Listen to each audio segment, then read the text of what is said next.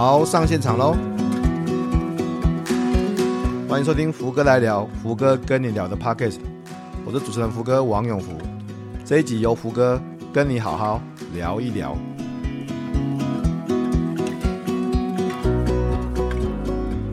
各位听众大家好，欢迎收听今天的福哥来聊啊，福哥跟你聊 Podcast，我是主持人福哥王永福哈。那今天这一集跟先前的某一集一样啊，我们就是透过 FB 的直播，然后把它录成 Podcast 啊，所以其实现在现场啊，我是看得到很多的呃伙伴啊，透过直播在跟我互动的这样子，但是我不会一个个打招呼啦，因为我们现在录成 Podcast，就是事后才把它剪起来这样子哈。那今天呢，要谈一件事情，就谈我先前写的一篇文章啊，就是成就事情的三页哈。啊，这个三页不是三个配角哦，哈，是这个三页是三个跟业有关系的这个字哦，就是第一个就是专业啊，那第二个就是商业，那第三个呢就是置业哈。这是我认为要成就一件事情啊，必须要呃掌握住的三业哦。你只要掌握这三业呢，你就可以成就好一件事情哈。啊、那很多人看到这个文章也也给我很多很正面的回馈。当然，当然我相信很多的 Podcast 的听众是还没有看到这个文章，所以我先跟大家谈一件事情好了。这个前几天呢，我有个朋友啊，他准备要出书了哈。哎，他一本书写很久哎，啊，就准备要出书了。那因为知道福哥也出了几本书啊，所以就来问我说，哎，那出书接下来要注意什么事情啊？哈，是不是这个书写完之后还要怎么样怎么样？那我就跟他只讲一句话，我就说，哎，你现在好不容易把书写完，你现在接下来要做的一件事情就一件事情哦，就是你要卖书，你要记得啊，要把书卖出去是你的责任哈。他听了很惊讶，他说，哎，福哥不对吧？这个卖书是出版社的责任啊，这个怎么是我的责任呢？我我好不容易把书写完啊，这卖书跟我有什么关系啊？我说，嗯，这个就是我们这个思考上面差别的地方，这样子啊。就是因为你好不容易把一本书写完了，那如果这本书不卖啊，这本书卖得不好，那损失的是谁？损失是你自己啊！因为你你看你花那么多时间，那么多精神，那把这个这个这个呃书写完，那你还没有把这个书卖好，那这样子我觉得对你是非常非常损失的一件事情，这样子哈。啊，当然他他后来告诉我，他他觉得说，可是他因为他他觉得。他就是因为很专业嘛，他写了很多很多东西。那如果自己还要继续卖自己的书，这样不是很尴尬吗？啊，这样不是好像在推销自己的什么东西这样子哦。其实我我知道这样的感觉，我我在很多的专业人士身上都看到这件事情，就是大家呃，大家可能都很各自在自己的领域，可能都很有琢磨啦，很有专业这样子哦。可是你就会发现，越专业的人士啊，他就会越觉得说。我我我这么专业的，我应该不要去涉及到有关于销售啦、行销这件事情啊，就好像把自己的专业卖出去，这是一件很诡异的事情。那你看，同样的，在这个时候呢，因为我另外一个朋友，我有好多朋友在出版社啊，在出版社这样子。那出版社的编辑呢，在在他的这个总编辑的、这个呃。呃，粉丝专业里面就写了一篇文章，也是谈到销售这个事情。他说哦，他身为一个总编辑啊，他觉得，呃，曾经一开始的时候，他觉得说卖书是一件很奇怪的事情，因为他的专业就是用来把书编好嘛。那为什么他们要去卖书呢？哎，这就怪了哦。这个作者觉得把书写完之后就不用管这个卖书的事情，那总编辑觉得把这个书编好之后就不用管卖书的事情。那书到底谁在卖呢？书就是。呃，大家心里面可能会假设，呃，就是反正书写得好啊，自然就卖得动啊，可能就是有这个假设这样子的，所以似乎大家就是把自己的专业做好就好了啊，专业做好，反正这个商业的部分卖不卖，那是不是不是专业人士要考量的事情啊。呃，我我知道了，其实我知道有这个这个情形啊，所以我那时候。心里面就一直在想说，那到底我我的我心里面的这些想法跟其他人有什么样的差别哈？所以后来我就整理成这一篇呃专业、商业跟置业呃写的这篇文章，在前一阵子了哈。那一样还是用我的例子来说好了哈。呃，到今天为止啊，呃，去年我去年年底十一月出的书哈，游戏化教学的技术现在还在排行榜啊。而且不只是在排行榜，是在我们去年二零二二年十二月的时候，整个月在排行榜冠军嘛。那进到二零二三年的时候，呃，就就拱手让出冠军的宝座这样子哈。那像是录音的时候是二月哦，呃，大家如果有注意到，在七日的这种销售榜，我好像要进到前三名了哈。那为什么会这样子？其实大家只是看到说啊，那因为可能书我写的很用心啊，写的专业啦哈。这个谢谢大家的肯定，我这个我觉得很棒。但大家可能没有看到的是，我为了为了把这本书卖出去，这个花了很多的想法跟心力这样子哈。呃，这么讲好了，就是回到刚刚我们盘点的第一件事情，专业。当然，我认为专业是必要的啦。啊，譬如这样谈游戏化教学。呃，我自己本身有十几年的经验嘛，然后我自己的另外一个学术的部分也有十几年的经验，然后也写的关于游戏化的 paper，也拿到了年度最佳的 paper。哦，这些是我专业的地方。呃，甚至我还访问了很多其他的老师啊、那所以我，我想专业的部分这个应该没有问题，大家都很专业这样子。但你有没有想过说？如果正常啊，正常的人到这样的专业的时候，就就停下来了啊，就也没有更多的事情了，也不会想更多的事情。事实上，我我因为在过去那么多年，曾经有一段时间做过销售啊，做过保险业务，做过行销，那我我就会想说，我我这么专业的，我我把游戏化、把教学做到这么专业的，这么有研究的。如果只有我知道，如果只有写成论文，然后我或者或是我的指导教授看过，那是那不是很可惜吗？所以我要怎么样才可以让更多人知道这件事情，了解这件事情？所以事实上，包含在写这本书的一开始，我想的第一件事情就是我怎么样让更多的人可以知道这个游戏化教学的专业，这样子哈。那所以后来就花了，当然啊，去年一整年的时间把它写成书啊，把它写成通俗化的书。那呃，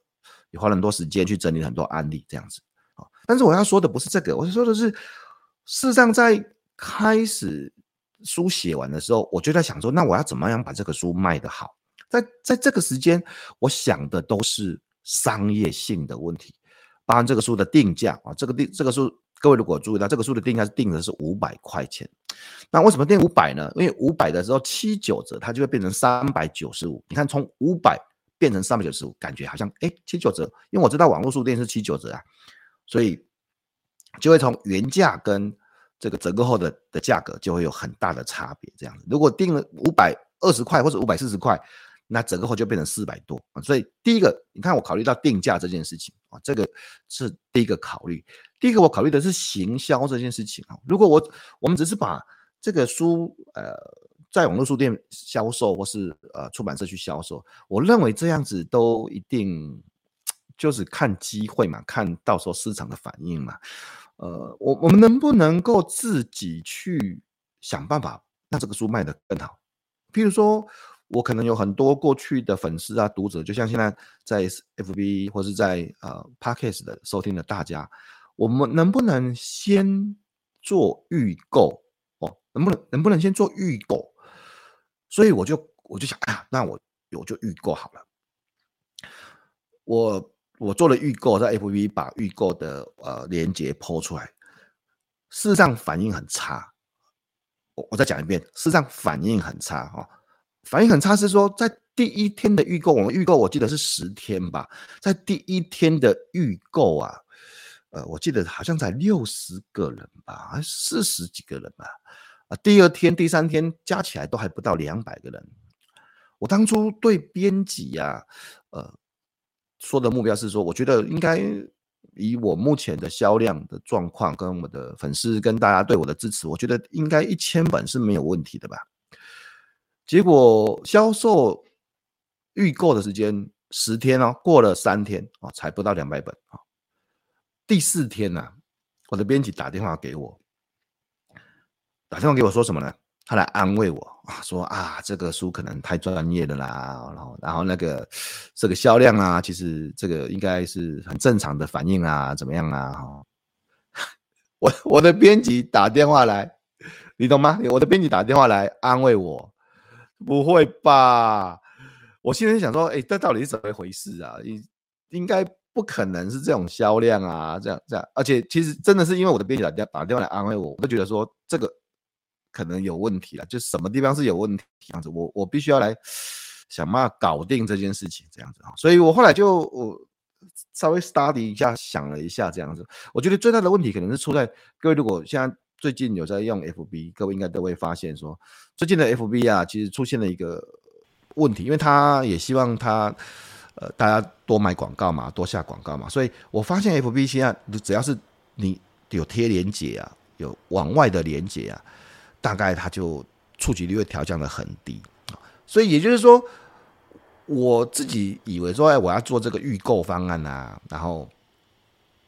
问题是大家看不到啊，他看不到啊，所以呢。呃，后来我就思考了一下，大家可能有注意到，我开始呃用我自己的想法把它做做成短网址，然后呢再用短网址做成图片，然后再去做这个传播啊，再写一些文案啊、想法这样子。呃，慢慢的这样的东西就突破了 FB 原本原原本的封锁这样子哈。呃，后来在预购的时间就卖了一千两百、一千四百本吧哈，然后。在签名的那一天，我就签了两千本啊，两千本这样子，算是有达到原本的目标这样子啊。因为这样的呃自我销售的这个做法呢，呃，我们一开始也在排行榜的很前面这样子，所以这样也让更多的人可以看到我自己的书，然后呢，它就卖得更好了。呃，甚至到一月，到今年二零二三年一月之后，呃，其实我知道。新书上市之后，大概一阵子了，一个月之内可能还卖的还不错，但之后就会掉下来。所以我自己心里面早就想好说啊，我应该要去呃上一些知名的 KOL 的 Podcast 啦，或是一些好的节目这样子哈。所以像是之前的像大人学哈，像之前的瓦基哈，像嗯像最近准备要曝光的像这个呃这个呃夏嘉璐跟那黄宗领的哈，这个宁夏街六十六号。那还有很多的像明明老师的节目啊，啊啊电台的采访啊，然后还有一些像呃其他电台，都是我主动，不管是请出版社安排，或是我做自己主动接触，也也就是说，我真的是很努力在卖自己的书。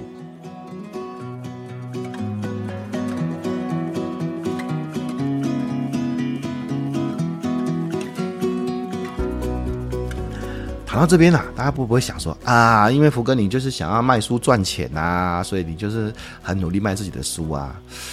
哎，我就姑且不谈说这个书会不会赚到钱的事情了哈，我们就先不谈这个好了哈。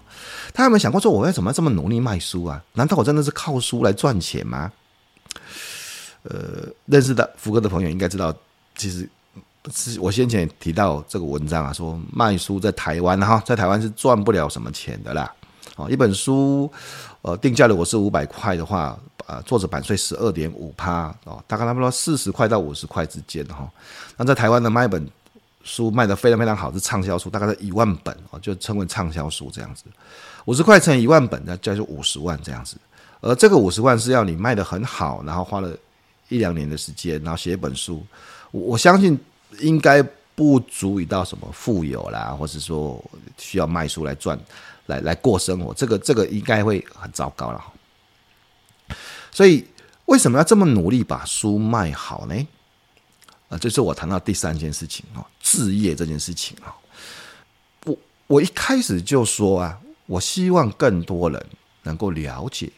游戏化啊，因为我觉得啊，影响一个老师就可以影响更多的学生。我心里面想的是这件事情，也因为这样子，其实真的是因为这样子，我才那么努力、那么认真去把这个学位完成，去把 PhD 拿到。我我拿到 PhD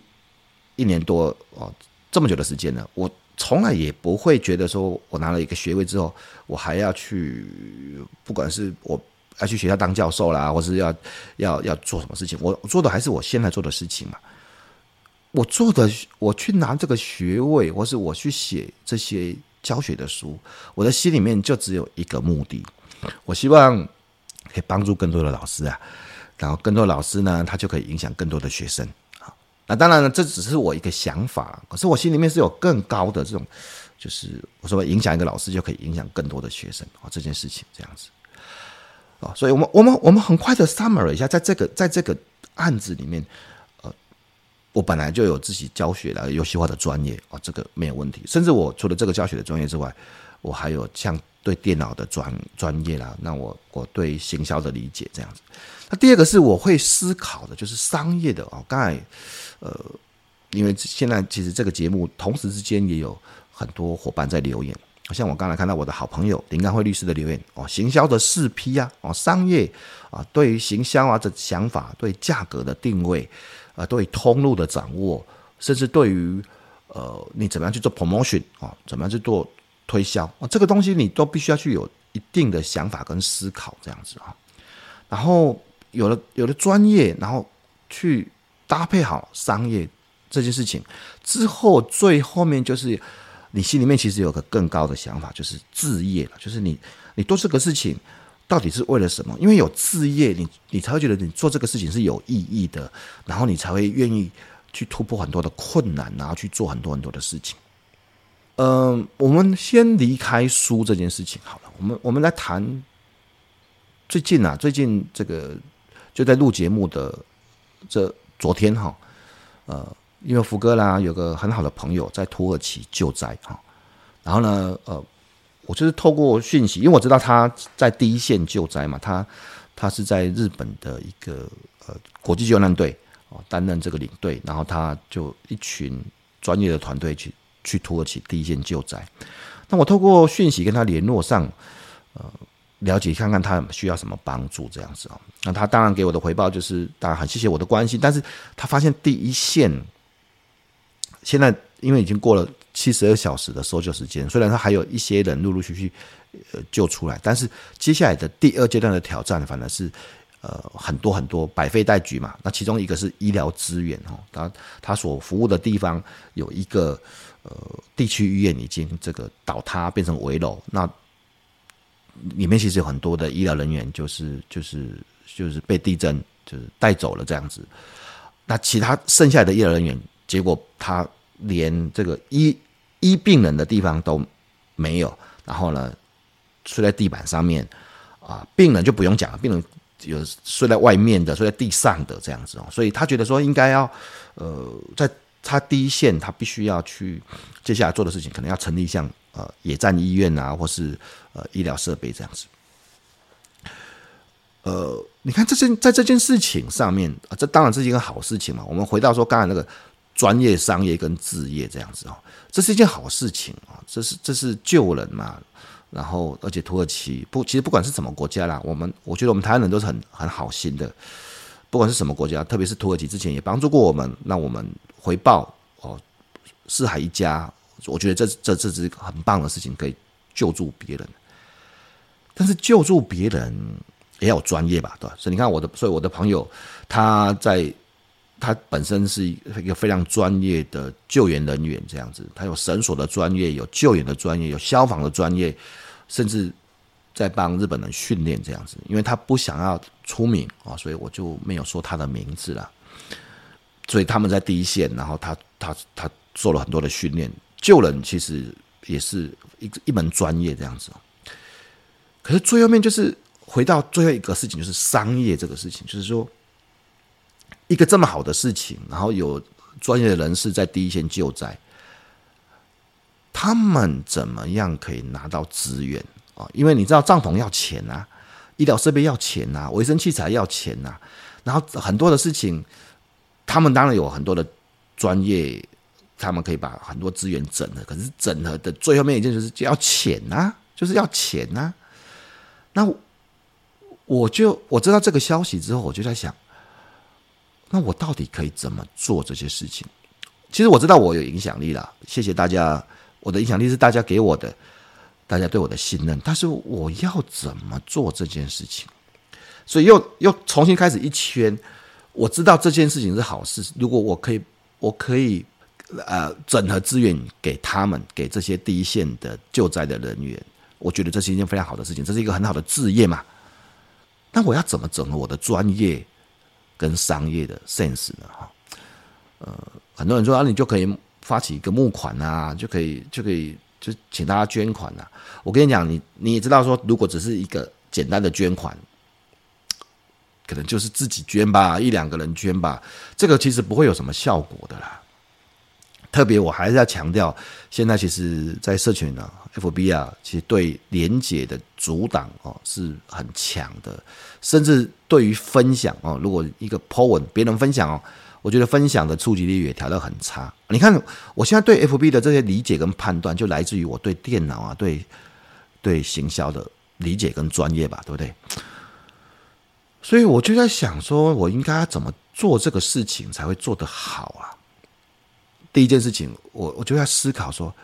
啊、呃，我的我的角色应该就是要判断一下，这个事情是真的是必须的吗？是可信的吗？这些单位都是对的吗？其实，其实我当然信任我的朋友啊，我当然就信任我的这个很好的朋友，但是我就会把自己换位思考一下，如果我是大家，那我心里面会担心什么事情啊、所以我就去自己去做一些调查啦、验证啊。然后呃，去了解一下，当然第一线，哦就我的朋友，我的英雄朋友也非常好，他他一整天在这么忙的土耳其第一线，他都还给我讯息，给我照片，我去看一下他所属的救难团队，我去看一下他在台湾联络的台灾哦，呃协会哦，就我去做很多的事情哦，那当然去做这些调查。好吧，这是某个部分，就是也是我的专业嘛。我我能够，我很熟悉怎么样去做这些这些调查，这样子。那等到等到这些调查做完之后，接下来的下一件事情，我就是要发挥商业的这些想法，这样子哦。我们到底要怎么样设计整个捐款的流程？到底要怎么样去让大家啊，可以把爱心呃有效的传达到第一线的现场，这样子，然后。整个流程的设计、文案的撰写，然后包含的图片啊，这些都是我自己自己弄的，这样子啊，自己弄。好，那你你你你看哦，我我还是要说，呃，这是一件好事情，很棒的事情啊。但是很棒的事情不是表示大家就一定会自动去参与、去去去处理。呃，你还是要思考一下。它的整个商业流程，然后来思考一下，呃，它的专业的一些不同的考量。我说过嘛，本来救灾就是一门专业，这个是我们摸不到的啦，我们也我也不懂这样子。但是如果仅针对像这个，把这个大家的爱心汇集起来，那这个也会涉及到一些的专业，包含对 FB 的了解、对社群的了解、对网站、对追款流程的了解。甚至对整个捐款流程呢的呃流畅化的部分的设计跟规划图片，然后像大家可能注意到说网址这些部分，所以讲个好事情好了，我们在不到二十四小时之内，好，在呃昨天在昨天是二月十四号啊，就是在录节目的昨天，就二月十四号到二月十五号不到十二十四小时的时间。我们其实就达成第一阶段哦，我给朋友说，我认为说应该第一阶段募款目标五十万，谢谢大家的爱心啊！我们在不到二十四小时之内就募集到五十万的资源啊，善款啊，这个善款当然就是为呃福哥整个过程都没有都都都不摸的哈，就是直接捐给社长法人台湾灾难医疗队发展协会。好，那我当然也跟这个理事长啊。萧亚文理事长跟秘书长啊，刘秘书长都联系确认过，也会确认说大家的呃钱是不是有正确的进来，然后流向这样子。其实，在做这个事情啊，很多人知道我一开始要去呃做这个事情的时候，其实都给我很多很棒的，特别是我自己的第一线的好朋友啊、好姐妹、好朋友，甚至家人都给我提醒说：“哎，这个要小心啊，不要。”好事做不成啊，却沾了一身腥，这样子啊，这个我知道，我知道。你看，不晓得什么，从什么时候开始，大家在在做好事的时候，已经开始会担心呐，担心是不是被利用了啊？爱心是不是没有得到第一线的到第一线啊？或者是被人家挂挂个人头啊，然后被被被误用这样子。其实我知道哦，我我我最最好的做法就是，其实我什么都不管，那这样我自己捐钱，这样这样子也 OK 嘛哦。但是就回到说置业这个事情，我其实我知道，因为大家的帮忙，因为大家的信任，因为大家的支持，我知道我是我我是有一点点影响力的。我我是不是应该要？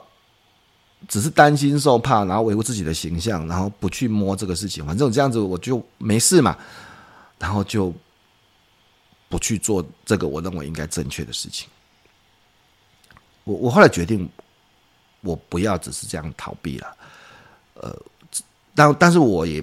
不是只是一头热啊，或者是说只是啊置业最大啦，没有没有没有。所以我我说吧，我们就要发挥我们的专业，然后去做一些我们认为可以做的尽职调查啦，然后去去去让大家安心，去让大家呃真的爱心是可以得得到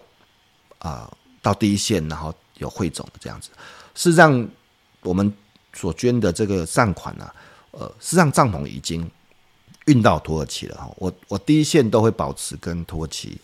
呃，这个好朋友的这联系这样子啊，他啊他会亲自去拿啊，他们会跟团队去拿，然后再开六个小时的车子，然后到医院，然后成立野战医院啊。最近的进度我也会公布在 FB 上面这样子，呃，只是让大家知道说，你看一件事情其实会涉及到很多的东西，不是只有专业而已啊，呃，一定要有商业的考量，然后。最终当然要考虑到这个事情，它是不是好一件好事情？它是不是可以真的可以帮助人或是影响人啊？我我认为这三个阶段都必须要三个不同的呃事情都必须要是同时间考量的。这个其实也也同样的回答了之前呢、啊，我去上那个大人学啊，Brian 啊，好朋友大人学的节目，他也问我说：“那呃，问我说对一个专业人士啊，哈，呃。”会有什么样的建议？如果他也想要追求一些成就或事业成功的话，那我个人的经验是这样，就是说，我认为，呃，专业是必须的，是必要的，是是基础这样子哦。这个就是你一定要把一个专业磨练到就是顶尖啊。用这个我的好朋友哦说的话，就是 MZ 老师说的话，就是一针顶天，就是很专业，就是在某个部分你就。你真的有一个很核心的专业这样子啊，好，但是专业还不够。这个你这个专业可能有一个主要的专业，可能还有所谓的次要的辅助专业。譬如说，也许我主要的专业是是教学，是简报，是教学，但是我的次专业可能是电脑啊，可能是呃像像我修 marketing 啊，像我对电脑或是行销的理解，我是对各种不同软体的。的理解啊，这是我的可能我的次专业，当然还有其其他的地方。那接下来，我我认为一个专业人士最欠缺的就是商业性哦，就应该说这很珍贵哦，就是不要去对商业性有一些排斥。这个商业性不只是行销而已哦，行销当然包含 marketing 啊，行销跟推销啦，哦，定价啦，产品啦，包装啦，设计啦。啊，通路啦哦，所以一定要思考一下，怎么样透过商业的操作哦，商业的元素，把你的专业让更多人知道。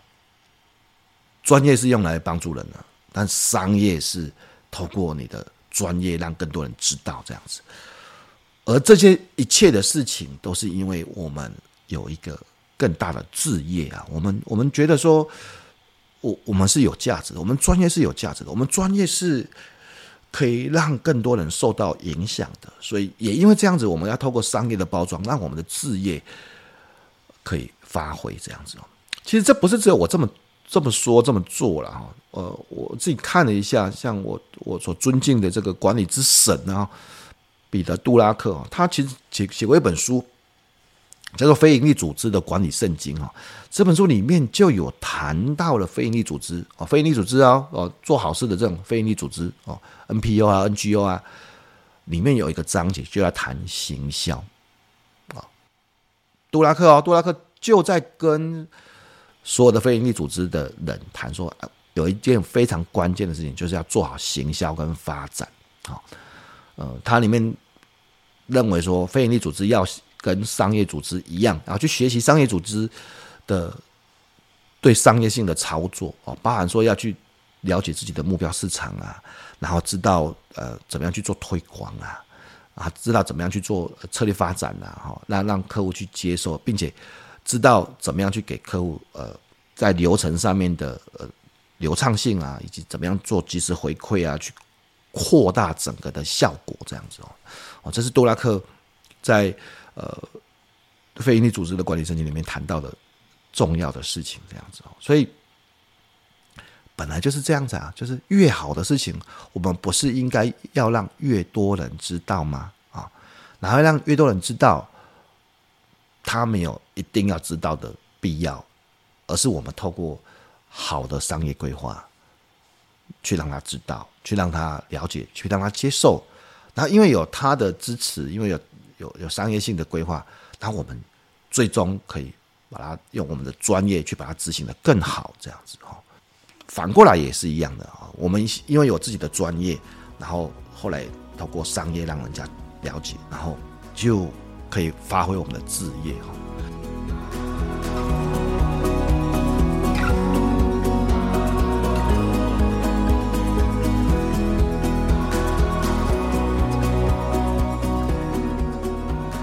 在最后面，我再举个例子哈，我有个好朋友啊，就是我的设计师，我的好兄弟哈，瑞哈，张玉瑞，呃，我我现在在的家，我们家就是他设计的哈，啊，我真的觉得这个房子啊，我请他设计的这个房子，我们当然花了很很多的时间，很久的时间，呃，让我的生产力啊，让我的生活，让我的很多的的事情做得很棒。我很喜欢他的这个想，这个设计的思考跟想法。事实上，他也得到很多很多的奖，这样子哈。那后来我们越来越熟了之后呢，我都能跟他讲，就是你的专业已经是毋庸置疑，已经已你已经是毋庸置疑的专业的。拜托这个双这个台湾设计的这个 TID 双金奖的得主了，对不对？然后呃还有国外的像很多设计大奖的得主这样子哦。四十岁以下最优秀的设计师，台湾前十大最优秀的设计师，他的专业已经早就毋庸置疑了。但是，我常常跟他讲，就是啊，商业的考量呢，包含说啊，怎么让更多人知道你的专业啊，怎么样去做定价的策略，怎么样去做产品的包装，怎么样去做。就是所有商业的这一些的考量这样子哦，然后你知道我的这个好兄弟的瑞就会说啊，这个可是这个就是我们把产品做好就好了啊，对吧？我就跟他讲，因为除了做好产品之外，他还有个更大的梦啊，他想要给很多人更好的居住环境，他想要创造更好的作品啊，他是有一个，他是有志业的，他是有他的自己的设计哲学的。然后他现在已经本来就很有专业的，现在只是可能要把商业这个部分补得更好，这样子。所以都我看到的很多人都一样啊，就是不管是你是置业的人啊，或是专业的人啊，或是商业的人，如果你只是追求商业，然后没有专业这样子，我觉得是也是有问题的。所以这三个我认为是并重的。如果你只有专业没有商业，那当然。没有人知道嘛，没有人知道你这样子啊，就是感觉像怀才不遇这样子啊，就是你只有专业，然后没有商业。那你如果只有商商业啊，没有专业啊，我觉得就是有点像是金玉其外嘛，败絮其中啊，其实你就没有一个核心这样子。但如果你有专业，那你又有商业，那当然很好啊。你看你是一个很扎实的人，又有很多人接受，可是最终。要有志业哦，就是你心里面一定要有个更大的梦想，才会带着你走得更远哦。所以，呃，专业、商业跟志业，这是我觉得迈向成就的最重要的三业啦。那今天呢，就是透过这个机会呢，跟大家分享一下，把从我的好朋友哦，这个出书，然后出书是不是只需要管专业呢？不用管商业呢？然后来带到我自己本身。从这个谈游戏化教学